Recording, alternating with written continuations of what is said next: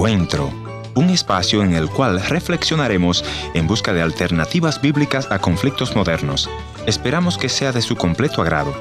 Y ya con ustedes, su anfitrión, el pastor y consejero familiar, Ernesto Pinto.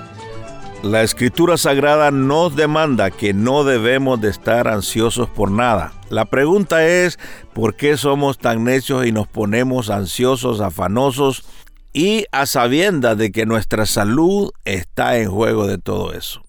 Esa es la naturaleza humana, sin embargo la palabra de Dios sigue siendo real. No se afanen por nada. Y no afanarse por nada significa que tenemos que tener confianza en aquel que sostiene el universo con sus manos. Significa que debemos de creer aquel que dijo, yo estoy con ustedes todos los días hasta el fin del mundo. ¿Por qué entonces estar afanosos? ¿Por qué entonces estar ansiosos?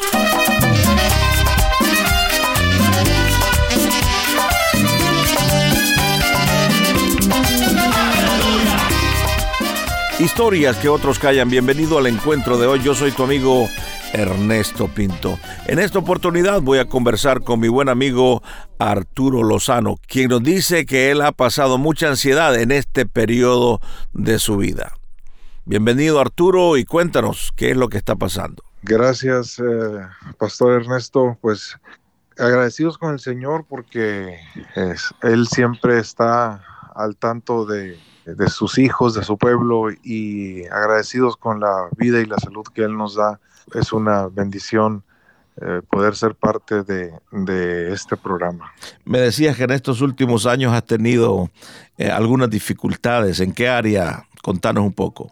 Nunca había tenido yo problemas, había escuchado mucho de, la ansiedad y no entendía yo lo que era, era esto de la ansiedad.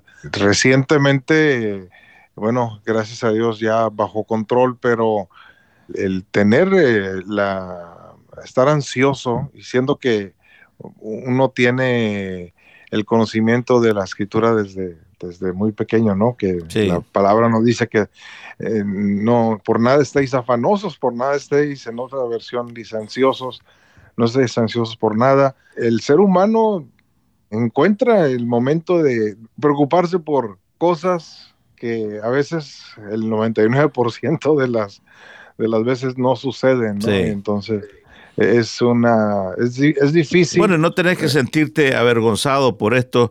Muchas veces nosotros como creyentes pensamos que somos inmunes a este tipo de cosas, ¿no? Yo recuerdo que hace un tiempo en mis años de tanta ocupación y de tantos viajes, también estuve en un periodo en que me daban ataques de pánico, ¿no? Ataques de ansiedad. Y qué feo se siente eh, eh, el corazón de un creyente al tropezarse con esa palabra que tú acabas de decir, no estés ansioso por nada, y uno está ansioso, ¿no?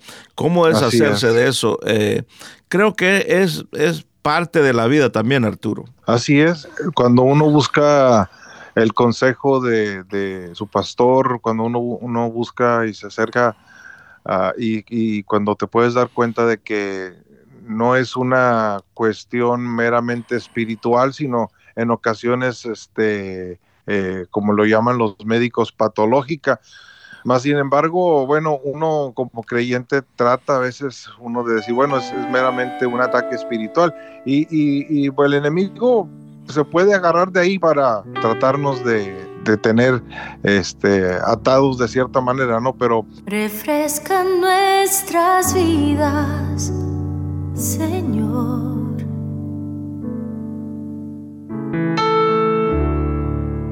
derrama bálsamo de amor. Sana corazones, mentes y emociones. En tu caso y en mi caso, también nosotros lo hemos provocado porque descuidamos el descanso, hay mucha ocupación. Yo viajaba cada dos semanas, estaba en un país diferente, conociendo tu ritmo de vida también. Uno provoca eso al no tomar los espacios para descansar, para comer saludable, como tú decías. Así es, para, para hacer ejercicio, cansarse uno un poco, este, y mira, e, era tanta la, el problema que tenía que no podía ni siquiera caminar por cinco minutos porque me cansaba, ¿no? Ahora, ahora ya gracias a Dios, cuidando la alimentación, pues ya, ya puedo sostener el, el uh, por lo menos caminar, estuve empezando a trotar, pero eh, eh, eso es una, una cosa que también tenemos que pues tener, tener de, en mente, ¿no? Que tenemos que cuidar nuestro cuerpo, que es el templo de, del Espíritu Santo. ¿Qué crees vos que te llevó a esos ataques de ansiedad? En lo personal, el exceso de trabajo, también en cierta forma, el momento de, de ese cambio de, vida, ¿no? De, de llegar, de pasar de los 40 a los 50.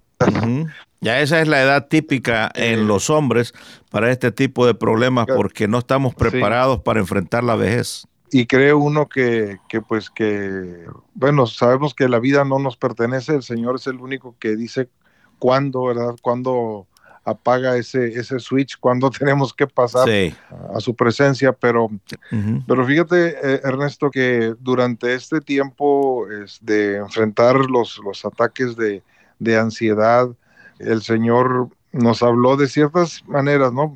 Obviamente no diciéndote, escuché la voz de Dios porque sería un, un, este, un mentiroso al, decir eso, pero mediante su palabra, mediante mediante predicaciones, mediante los servicios en la congregación, Dios eh, empezó a hablar a mi vida, ¿no? Y, con el Salmo 55, eh, que, ha sido, digamos que como mi estandarte, una bandera, ¿no?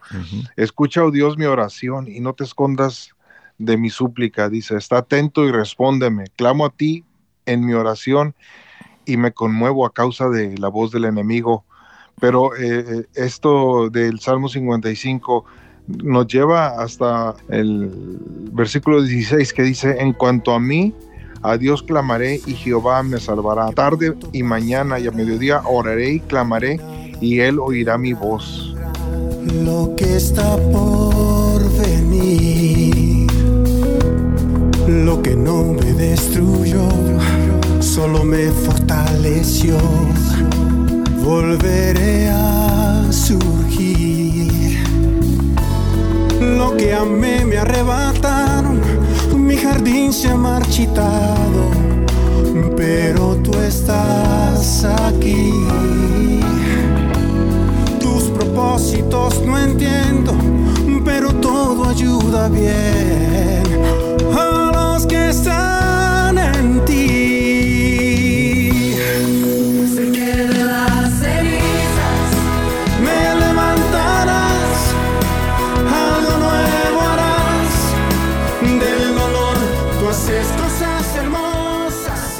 Muchas gracias por estar con nosotros en el encuentro. De es un verdadero privilegio escuchar de ustedes desde Chile, Colombia, Argentina.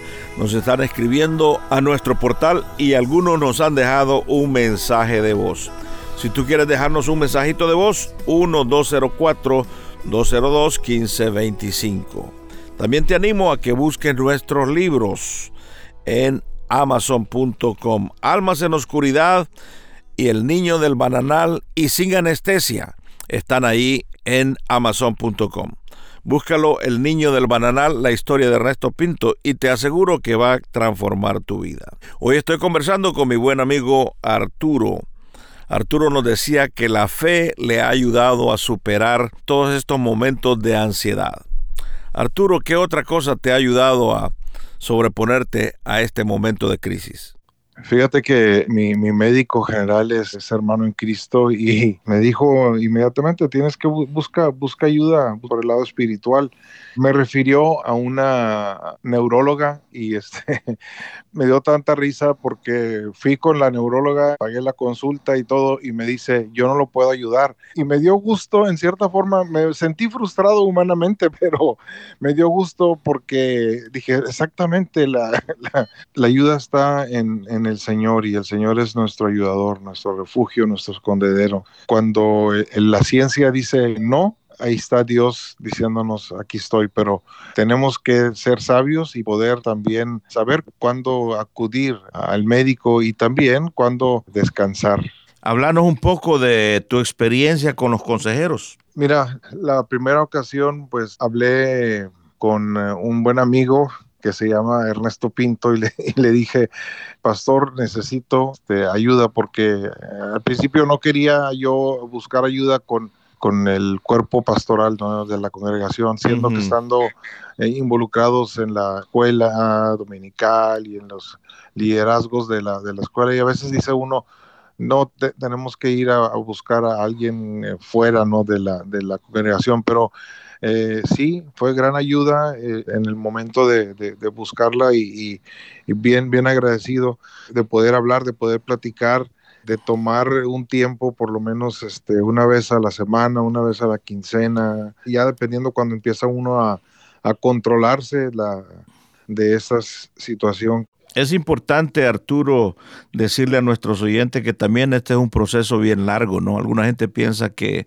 estos ataques de ansiedad se van a ir simplemente con una oración o con una pastilla. Muchas veces dura años y hay que ser paciente y seguir las instrucciones del consejero. Así es, y cuando el consejero te dice hay que descansar, hay que descansa cuando el consejero te dice eh, hay que, hay que tomar tiempo eh, para ti, es increíble, pero este, cuando hablé con uno de los, de, los consejeros me dijo, no solamente tienes que, estar leyendo la Biblia, dijo, tienes que también leer otras cosas y uno como persona en, el ministerio, pues eh, eso es parte de nuestro, de nuestro alimento diario, ¿no? Sí. Me decías que el descanso te ayudó, el Salmo 55, la consejería, la oración y qué más pues eh, sin fe es imposible agradar a Dios, dice la escritura, y, tiene uno que acercarse a Dios, tiene uno que eh, buscar ayuda y no quedarse, no quedarse con el problema de ansiedad. Me ayudó también a hablar con otras personas que pasaron lo mismo que yo. en, el, en este proceso de la ansiedad me topé con un pastor local aquí en, en la ciudad donde radico que ah, pasó también un proceso de, ansiedad. Me dijo, a, la hora que gustes hablarme, me puedes hablar. Eh, yo este, trato de no, de no hablarle en, la madrugada, gracias a Dios que, que los efectos de ansiedad que enfrenté fueron durante el día. ¿Cuál sería tu mensaje, Arturo, a aquella persona que está en el medio de los ataques de ansiedad en este momento y parece que no hay esperanza? ¿Qué le dirías? Lo primero que le diría es esto no es algo que se va a quedar ah, contigo para toda la vida. Esto es algo pasajero. Con la ayuda de Dios vas a salir adelante. Busca consejo, busca ayuda. No te quedes callado, no te quedes con el, con el problema de la ansiedad, sino que ve ah, y, busca ayuda, busca ayuda. Y yo ni, siquiera a mi esposa le quería decir que estaba ansioso. Cuando le dije a mi esposa, mi esposa fue, fue de gran ayuda también. ¿Le dirías también que se refugie en el Salmo 55? El Salmo 55 es un, es un bálsamo para las personas que estamos pasando este tiempo de, de este proceso de, de ansiedad. Gracias por haber estado en la sintonía de este tu programa Encuentro. Y te voy a agradecer que me visites en el www.encuentro.ca o también puedes dejarme una nota de voz en el WhatsApp 1-204-202-1525 1-204-202-1525 una nota de voz o tal vez una nota escrita. La otra opción es info arroba encuentro Gracias por sintonizarnos a través de esta radioemisora. Yo soy tu amigo Ernesto Pinto y al despedirme quiero recordarte que Dios te ama y yo también.